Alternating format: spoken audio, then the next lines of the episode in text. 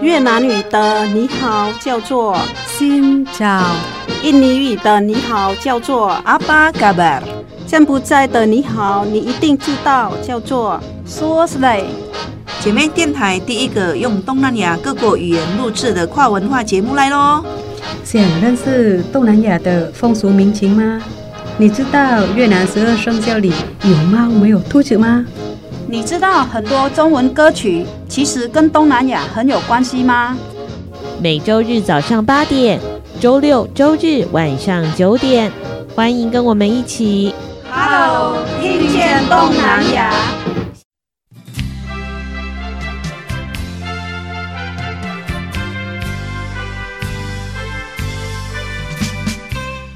好，那我还是想要请问一下，就是说，因为政变到现在已经两年多了嘛，这也算时间很久的。拉锯战，那而且呢，当然军政府它有比较很强不可撼动的一些力量，包括在经济上面，然后跟对外的这个利益。所以现在的状况究竟是如何？因为本来应该是非常的状态，但是竟然已经变成一个日常了。那现在的朋友他如何去面对？我们当时是以不合作的运动，而且这些不合作的运动呢，其实也有很多的朋友因此而受到了伤亡，甚至受到了攻击。那个程度呢，可能远比我想象的来的恐怖。有一次我记得我在。听杜可可大哥他在讲这件事情的时候，我很不可思议。很多的医护哈、公务人员就是以不合作运动来去抵制军政府，甚至呢可能会营救一些在这个事件当中受伤的民众。那他们因此被捕了，可能再也见不到家人，可能就死亡了。我那时候很不解，问他说：“他们凭什么？以什么样的罪名？”那没有，不需要理由。让我想到了，好像当年台湾所经历过的白色恐怖、威权统治。那现在的状况又是如何呢？这样子的一个状况已经变成了一个常态的时候，现在的缅甸朋友他怎么样去面对？他的心境上面有没有什么样子的改变？心境上面什么样的改变呢？好，我先讲一下我们怎么样的面对这些好了。嗯，其实我觉得有一些部分的缅甸人的一种心态就是，其实他们其实有一点习惯了，就是你甚至我今天带着手机出门，在台湾谁会来检查你手机里面有什么东西啊？在缅甸你带着手机，我老公。很好，讲得很好，很好，很好。对，在缅甸，老公不会查你，你带出门，军人可能就像我们台湾不是都有临检吗？可能随时随地都有临检的方式。他检查什么呢？检查你的手机里面有没有有关你反对金政府的事情。嗯、如果你有的话，抓起来，抓起来，能不能回来不知道。那怎么样面对呢？所以我们现在的手机，可能在家里用的是一支。出去嘛，外面可能是一只。对，可是这个时代，我要讲的是，其实我觉得这一次的革命当中，还有一个呃让我觉得有希望的点，就是因为现在已经是网络时代。就像缅甸在强力镇压的时候，你知道吗？军人他们以为说啊，我今天把所有的网络都切断了，然后再来开始做镇压的动作。你觉得这样子瞒得过去吗？没有办法，人民还是会先拍照、录影啊，录影啊，有网的时候就散播出去啊。嗯，其实我觉得在人民的日常生活当中，目前看起来好像差不多回归到正常了。但是我觉得那个革命的状态还是持续着。例如说，呃，可能会有很多人是，你知道现在像我妹她的小孩是去念书嘛，呃，如果是高中生、大学生这个年龄，假设全班有五十个人。可能现在回去念书的差不多就只有二十五个，那其他二十五个人怎么不见了？可能就跑去当人民自卫队的队员。对，那我们就用这样的方式继续着。尤其是最近缅甸台风吧，大家有注意到吗？最近缅甸也是台风肆虐，所以缅甸的排水系统现在又没有很好，所以像缅甸的，刚刚我们主持人有讲到，就是万塔之都那个地方也是淹水的状态。那除了现在的状况，应该就是除了要面临军政府可能随时随地不合理的对待之外，可能还要去面临我们这样的自然灾害，又要停水停电之类的很多很多的状况吧。能够邀请到碧珠老师来，他刚好其实是参与一场纪录片，这部纪录片好像也入围金马奖的最佳纪录片，叫做《二零二零夏天的一场雨》。我们的翠恒老师刚好看过，好像也感受到了一些缅甸的情况。其实那个纪录片就是李永超导演，他就记录他自己家里的这一场雨，他有想要表现一下缅甸的状况。我看的他家里的状况就是淹水的。哦，水淹了整个家里淹水，然后整个社区全部都是淹在水里，就是连马路的水就到膝盖，就是好几天的那种感觉，人民生活就很艰苦的状况。这个部纪录片还说到了缅甸的那个采玉的状况，哦，采玉石的状况，对，然后、嗯、他还是必须为了经济而奋斗跟挣扎，对，然后应该是说。缅甸的工作机会也很很很少，有限，嘿，有限。政府这个关于这个水灾也不会去。处理这件事情，我忙着用轰炸你们，我们不可能去做这件事情。他有可能是去做马路，但是不会去处理就是水灾的，然后关心人民的生活品质。再来就是工作机会很少，很多人就是把自己的希望在玉石上面，就是去采矿。我去做工的话，这每天的薪水很少，但是我去挖玉石的话，有可能是我希望会比较多。万一我挖到了玉，我可能可以改善我的家。一夜致富。李永超的导演，他是自己的弟弟是去挖矿的哈，玉挖玉的弟弟也说是，即使是很多年过去，但是挖玉的人不一定是会变成有钱人，因为是你现在的玉还要是被政府剥夺了那个税，被压了好几层，透过了一场雨，但是我们就看到缅甸的在生活的困苦的状态下，人们也是在挣扎着。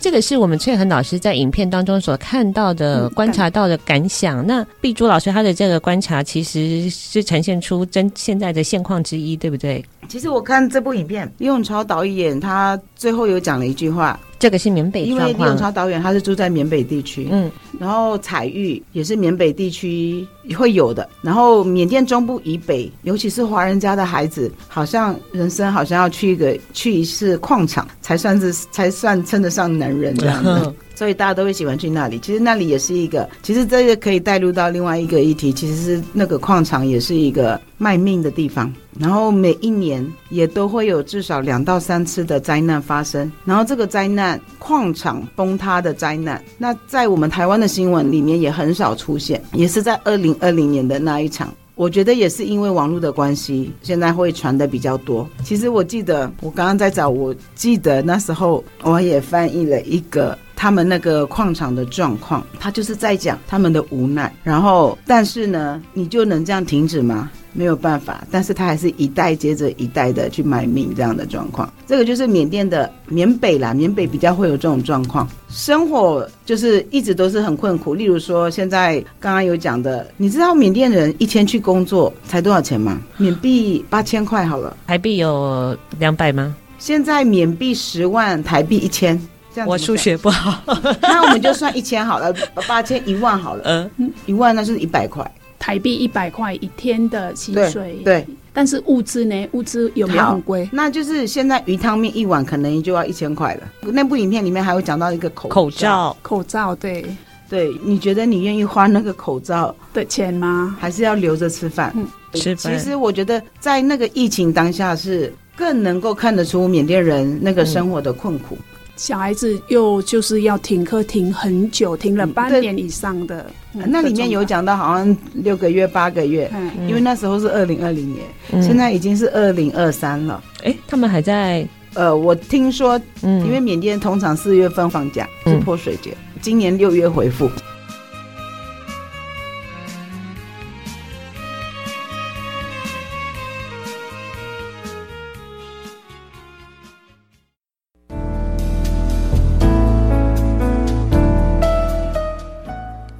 自己一点，姐妹电台 FM 一零五点七。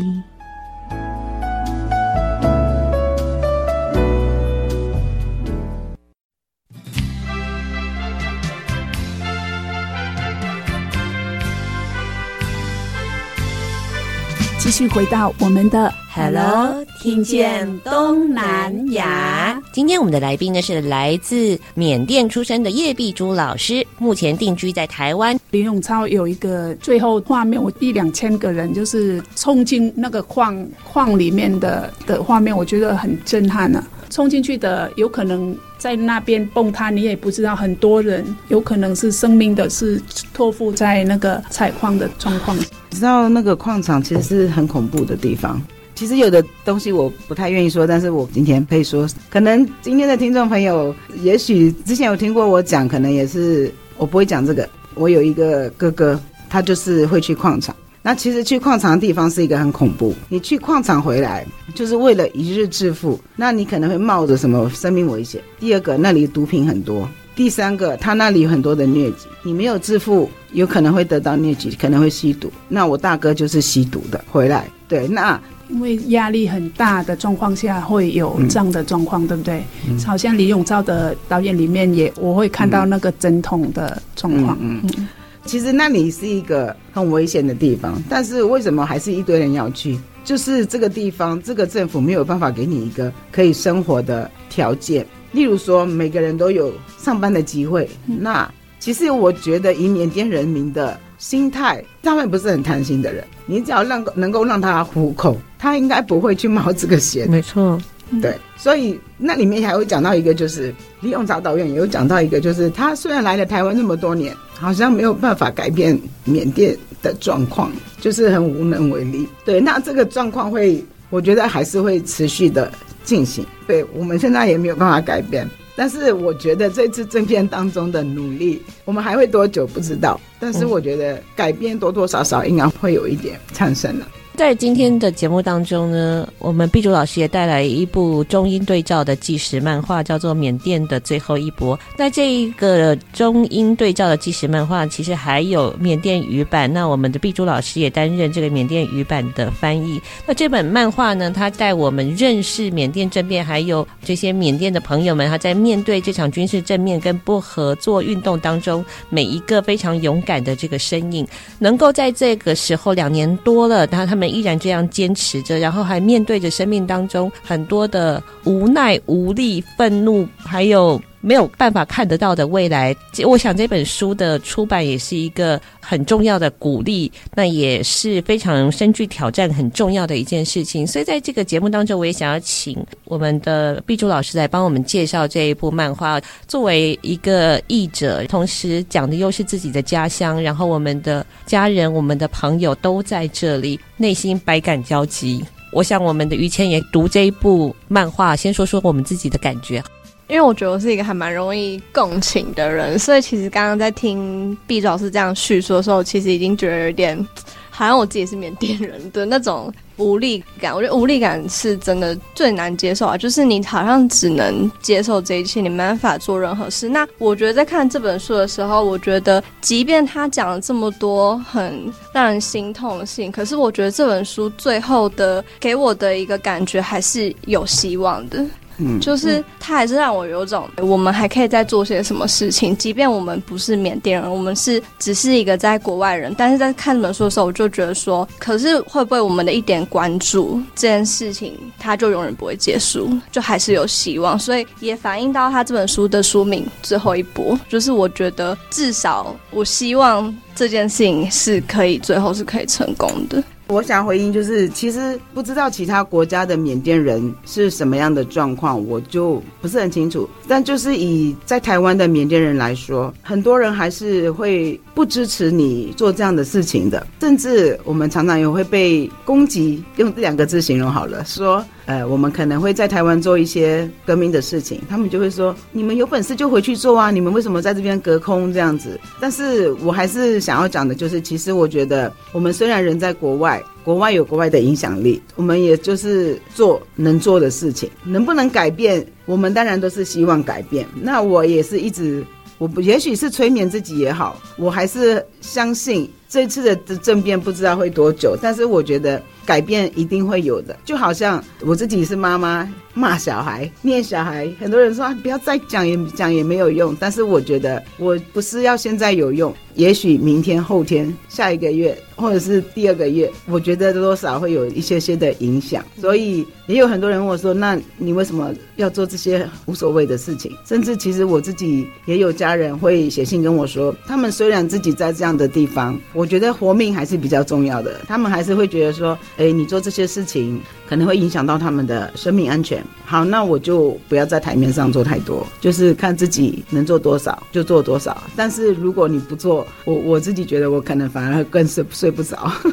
我们做了有改变的机会，如果不做，嗯、永远不可能改变。对，刚才有提到，其实我们周遭有几位缅甸的朋友现在在台湾。那我们曾经问起，这就是关于政变之后的事情，他也跟毕珠老师有一些朋友一样担心，非常低调，他不太愿意谈。那我也知道有一些朋友非常关心缅甸，成立了在台声援缅甸联盟。我那时候很担心啊，我就问他说：“那你还回得去缅甸吗？”好，这个常常会有人问我，其实我自己的个性啦，我不会去想那么多。嗯，譬如说我生了三个小孩，我也没有去想过 生了小孩之后你的生活会有多影响，没有想。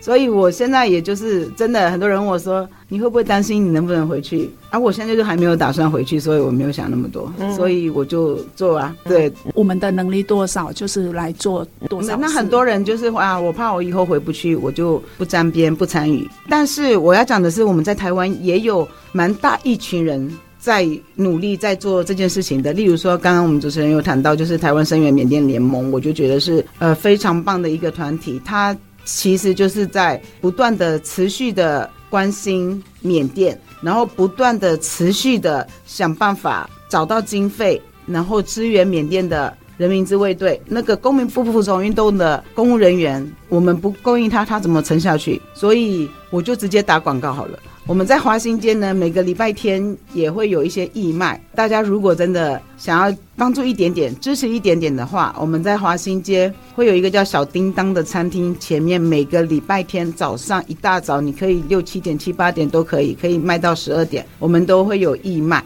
就是卖一些缅甸的食物，或者是卖一些衣服，甚至前一阵子我们也有播放一些缅甸的纪录片的方式来募款。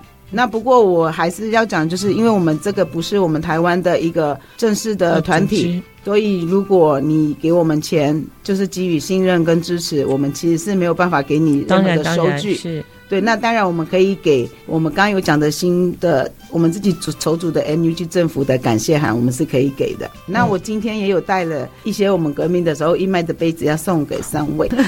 知道这些事情的时候，让我们觉得，我刚才才提到了嘛，就是说台湾曾经经历过威权统治，可是呢，在对照这些缅甸朋友，他们从来不去放弃的这个决心，还历经了这么多的民主的革命，虽然一次一次又被镇压，但是对未来我们从来不放弃。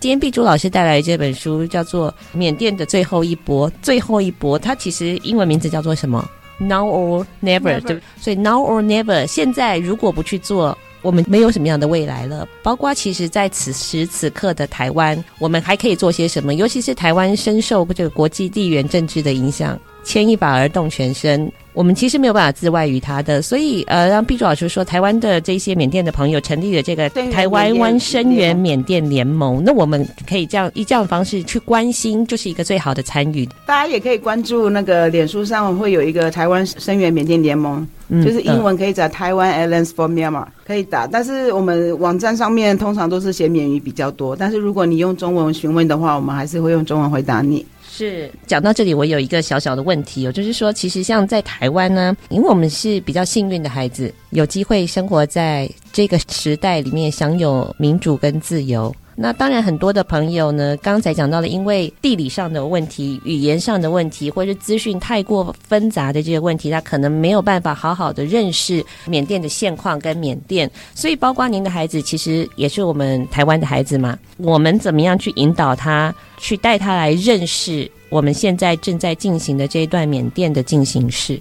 怎么带他来认识？像我今天来这里，就有带小孩来。或者是可能呃常常有办活动，我就会请他们，嗯、就是请他们跟我一起过去。对，那我其实会用各式各样的方式让他们知道。但是现在的孩子你也知道，不能强迫他们。那其实我觉得我们家小孩应该不看新闻或什么，应该也都知道缅甸现在正在发生什么事情。因为我可能常常讲电话的时候，他就会不知不觉的听到。嗯、那他有说表达一些什么吗？妈妈，嗯，很危险吗？其实他们表达是对我的心疼，就是说妈妈不要让自己这么累了。类似这样，他们也会觉得说，其实我觉得我们家小孩可能是在台湾长大，他们也是很支持自由民主的这件事情。他们也是觉得，哎，缅甸的军人怎么会这样，不可思议，这样就好像小孩子没有办法读书，他也他们也都知道，他就说为什么会这样？他们还算是支持妈妈做这些事情，嗯，理解跟支持的。嗯、对，好，稍微休息一下，我们再回到我们的 Hello，听见东南亚。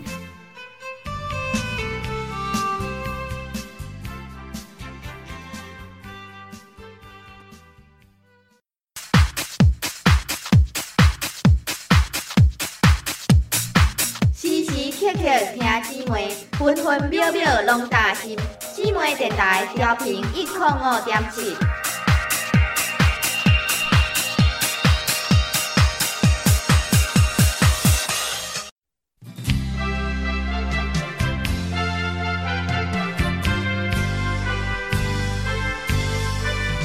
继续回到我们的 Hello，听见东南亚。在接下来呢，我们还有一个比较特别的问题。呃，其实我们知道呢，碧珠老师他是出生在缅甸，而且是位华人。刚才也特别讲到了，华人其实不算是一个被承认的少数民族。于谦也发现，老师曾经创作过一本绘本，叫做《诶，我到底是一个什么人呢？》因为碧珠老师现在又定居在了台湾，从一个外国人又变成了一位台湾人。在身份的转换上面，一定会有很多自我探索。其实于谦对你来说，你有一个很想要了解的部分。对，因为毕老师是中缅后裔嘛，就是呃爸爸妈妈都是移民这样子，所以就蛮好奇说，因为我看到那本绘本就觉得说，哦，你在前期好像有经历过这样子的一个自我疑问，所以就很好奇说，那你在这个过程中，你是到底怎么样去面对就是这样一个自我认同的议题？这样特殊的成长背景有没有带给你什么困惑啊？怎么怎么去跨越它？这样子，其实自我认同哦，我现在认同我自己是什么人。其实我我觉得我现在最大的认同就是我就是个人而已。对，你问我什么人，其实刚刚主持人讲的时候，哎，，B 族是华裔，我其实刚刚心里面说，嗯，我是华裔吗？好，有人说我是缅甸人，我是缅甸人吗？其实我。我已经觉得这个东西，不过我觉得哈，都已经不能标签我、框架我了。其实已经超越过这些了。对对，就像我儿子也都会问我说：“妈妈，我到底是什么人？”我就说：“那你觉得嘞？”我我也不想要给他自己下，我觉得这个就是要自己去探讨的。其实，在这个过程中啊，我让我印象最深刻一一次就是，呃，我教书第一年的时候，记得我那时候是在国中教书。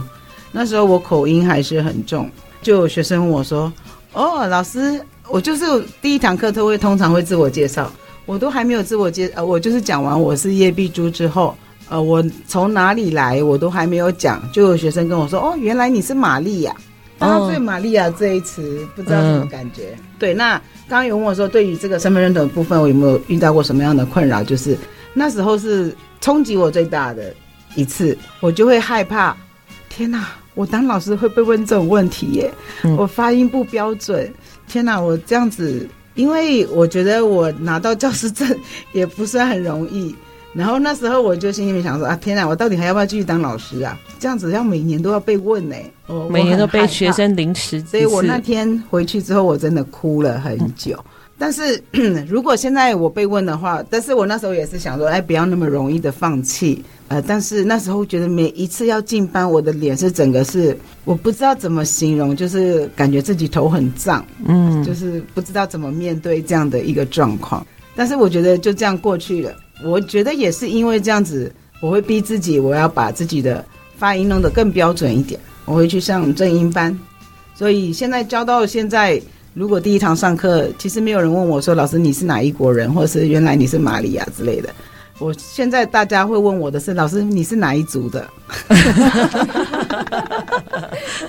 有像阿美族的，我不知道。对，然后我就会觉得哦，其实现在我反而没有问我，还觉得怪怪的。你们怎么都没有问我到底是哪一国人？因因为你讲话完全非常的台湾，已经没有腔调了。是，所以有人说你到底是真的是外国人吗？你是来骗人的吗？对，所以。其实我觉得有没有面临过困难，其实是有的啦。但是我现在，嗯、其实我真的有常常在想说，如果现在有人又这样跟我讲，你是玛利亚吗？我现在其实已经知道要怎么回答他了。我就会说，哎，有什么需要服务的吗？类似这样，或者是我可以告诉他，你知道玛利亚是什么吗？其实玛利亚是耶稣基督的母亲，妈妈是一个非常伟大的人哦。类似这样子，我觉得是可能，我觉得多多少会遇到，但是你还是要。这是自己心里的问题，嗯、我觉得也许他也不是要看扁你，或者是看不起你。嗯，有的时候我真的觉得是自己心里去要去不断的去适应、去克服、去挑战。我觉得这是自己的功课啦。在心境上面，嗯、在面对这么多的挑战的时候，外面的质疑的时候，反而可以沉淀下来，变得更柔软，用更幽默的方式去对应。嗯嗯，我是。地球人，对，我是我是宇宙人，我就是人 那时候绘本最后面就这样写，是的，嗯，好。其实这个也是反映出于谦，你可能自我在探索上面是不是也有一些类似的状况吗？对，因为其其实我就是台越新二代，所以我会蛮好奇说，呃，就是一一直在自己的成长过程，就会很好奇说，因为我是在台湾出生嘛，然后自己的。小时候也不会讲越南话，所以就会自己的身份认同会觉得自己是台湾人。可是比较长大一点之后，会觉得，可是我好像需要去理解我的另我妈妈的母国，因为她也是我的一半，所以也会很好奇说，因为毕周老师有三个孩子嘛，那你的你要如何就是呃让自己的孩子，像刚有说就是。儿子好像也问过类似的问题，我觉得好像是应该每个新二代，就是每个爸爸爸爸是不一样国家人生出来小孩，好像都会有这样子的一个困惑跟挣扎。我有问过我女儿，她就说是什么时代了？她还跟我说，我就是台湾人呐、我就说，但是你妈是缅甸人，我妈是缅甸人，我就要缅甸人吗？我就是台湾人呐、啊。她就是完全没有困惑，但是我儿子比较会有，我的大女儿跟小女儿比较没有。也许还没有到那个时间，我不知道。嗯、他们此时的到现在，前几天我还问他：“你你觉得你是什么人？”我就是台湾人，他就是这样子。这个是理所当然的事情。对啊，如果是我们要更钻钻牛角尖，或是更深入一点去探讨，你要问我是要从血缘关系来讲呢，嗯、还是要从证件来讲呢，还是我的出生地来讲？我现在如果你真的要好好跟我讨论，我就会说，那你对你是什么人的定义是什么？你要从身份证定义吗？如果要从身份证定义，我现在是台湾人。嗯，如果是要从血缘关系定义吗？我是台湾人，也是中国人，也是缅甸人。那如果你要从你的出生地定义吗？我就是缅甸人。对，我觉得是以前可能我人家问你这个问题，我可能不敢深入的去探讨。你现在来的话，我可以更深入的可以去跟你聊聊你的定义在哪里。我告诉你我是什么人。你问我是男人还是女人还是变性人？没有，其实我就是一个人。当然，呃，在人生的生命当中，他会面对到不同的课题。其实我觉得于谦他也很有意识的去去寻找，在不同的阶段的时候，我们会得到不同的答案，也象征着我们的智慧越来越成熟了。好，接下来呢，我们要继续进入的是一天一句缅甸语的单元喽。稍微休息一下，我们再回到我们的。Hello，听见东南亚。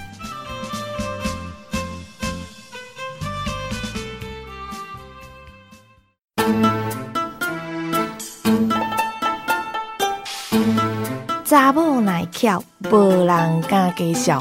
姊妹电台 FM 一零五点七。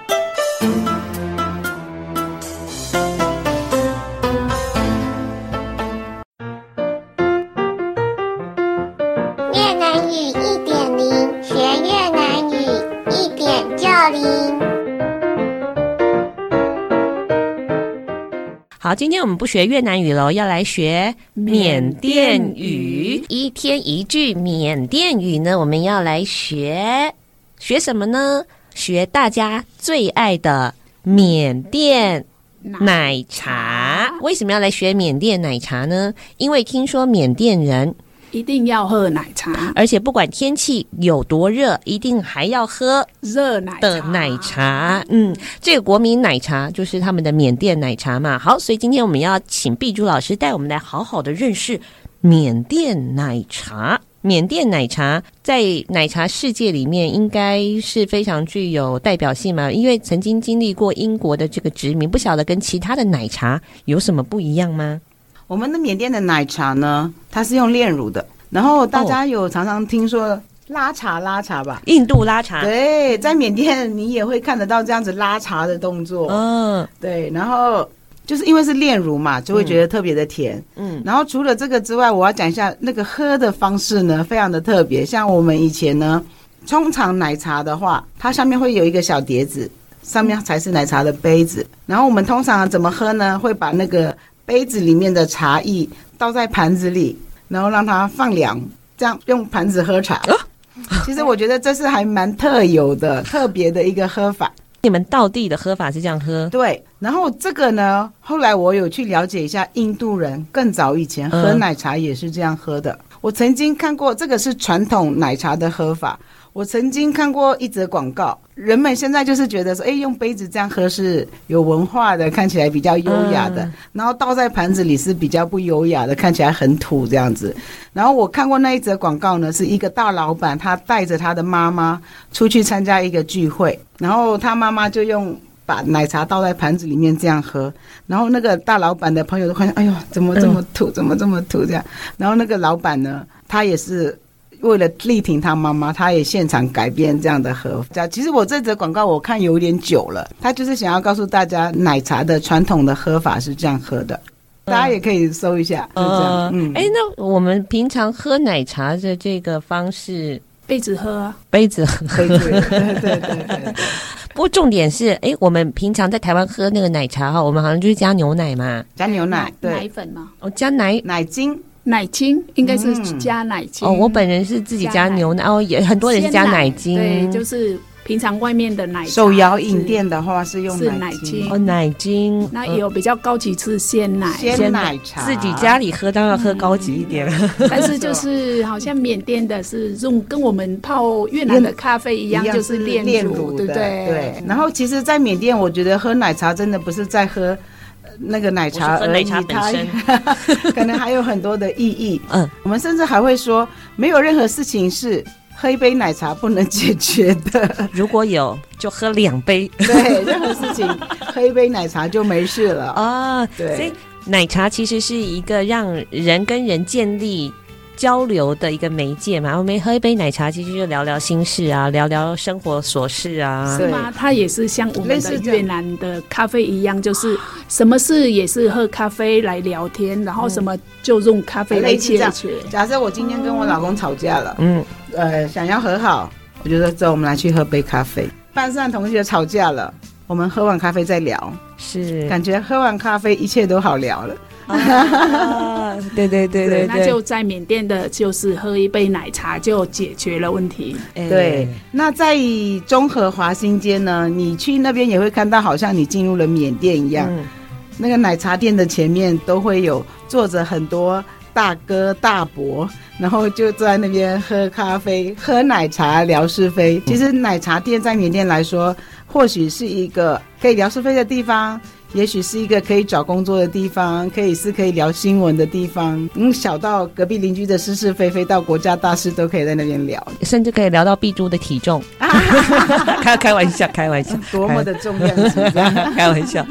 哦，不过呢，哎，很多人就想说，我要来一杯哎缅甸奶茶。缅甸奶茶到底要去哪里喝呢？去华新街，台北的华新街缅甸街来喝。就我们的于谦就很想知道，他从来没有喝过缅甸奶茶。我现在是住嘉义嘛，就蛮好奇说，哎，那到底在台湾的缅人，他们大多都聚集在什么地方？我要去哪里才可以喝得到缅甸奶茶？我们讲在台湾的缅人的话，呃，应该算是综合的华新街会比较多。那当然，如果你要说，呃，不一定是缅人，从缅甸来到台湾的人，在台湾有三个地方可以看得到他们。第一个地方就是缅甸中和的新北市中和的华新街，这里你通常看到的就是缅甸中部以南，当然缅北的也有，就是比例应该是差不多。但是另外一个地方看到就是中立的中正市场那个地方，对，它也是从缅甸来的，那边比较多，那边大部分都是华人居多。那边大部分的居民其实是跟国民党，呃，就是他们就是以前的军人后裔，国军后裔那一群人，大部分会住在那边。还有另外一个地方就是清境农场那上面也有一群。那这两群通常都是国军后裔，一样都是从缅甸。他们的话一定是从云南那边到缅甸，然后再从缅甸又回来这边的。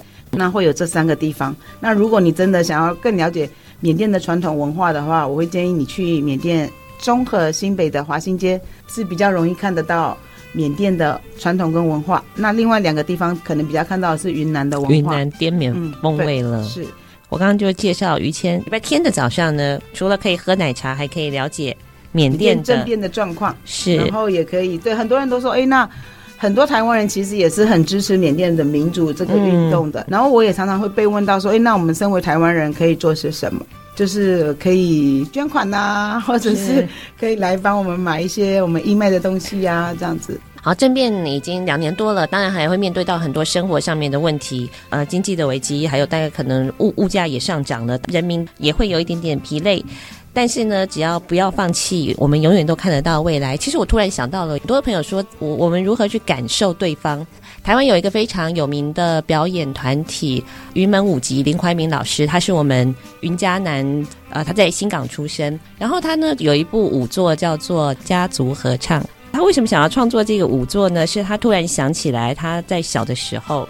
有一个远房堂叔突然不见了，堂嫂哭得稀里哗啦，可是全家族的人没有敢讲这件事情。那其实就是经历过的这个白色恐怖，一个晋升的时代，在这个威权的时代，他觉得后来再重新看待这一段历史，他希望唤起大家的回忆，所以他也回到新港去找到了很多的老照片，把这些逝去的身影编成了这部作品。那这部作品后来呢，也到了世界各地去巡演。他当时非常非常的焦虑。因为这是一个台湾的历史，没有台湾的翻译，没有字幕，国外的人可以了解我吗？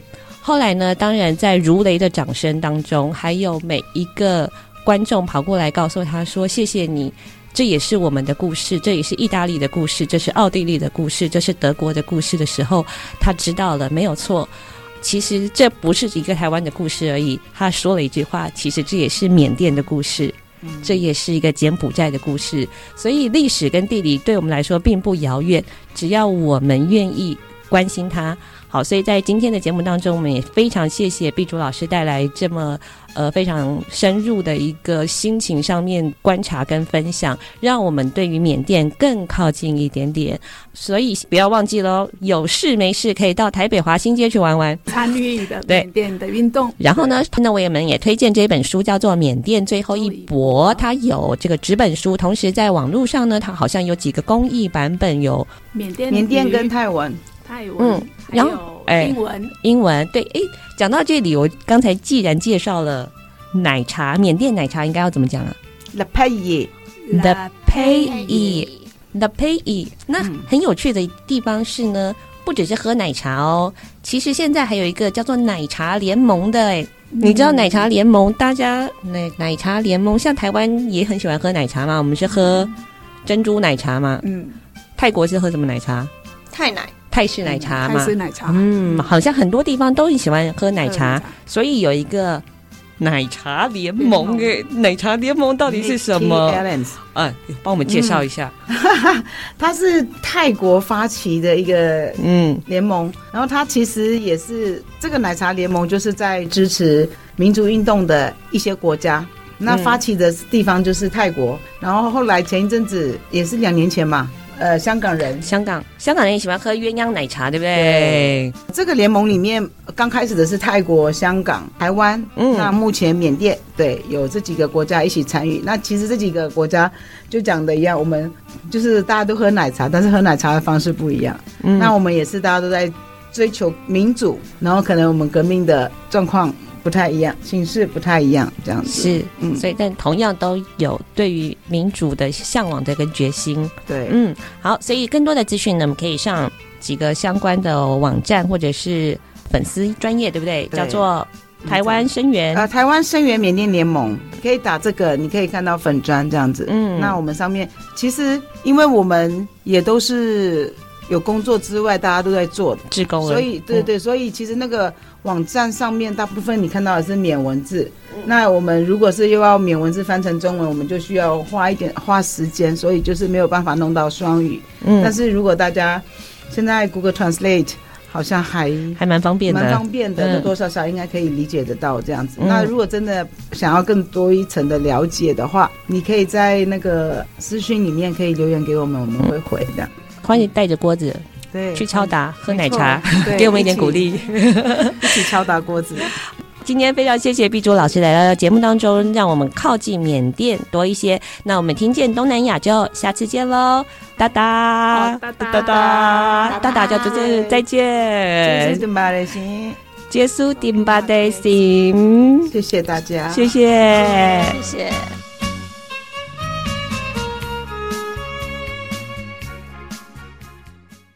本节目由内政部新住民发展基金补助直播，让我们为新住民在台湾的认真努力喝彩加油。